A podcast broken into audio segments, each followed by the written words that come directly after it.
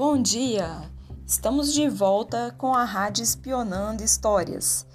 Hoje teremos uma história de autoria do Davi Mendes, garotinho de 7 anos. Escutem só. Oi. O menino é o passarinho. Era uma vez um menino chamado de João, ele gostava muito de passarinhos. É, até que um dia ele encontrou um passarinho. O João pôs o passarinho na gaiola e depois de um tempo alimentou o passarinho.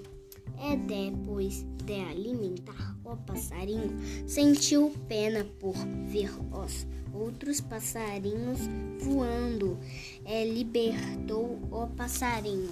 É, o João ficou orgulhoso com o passarinho. Fim.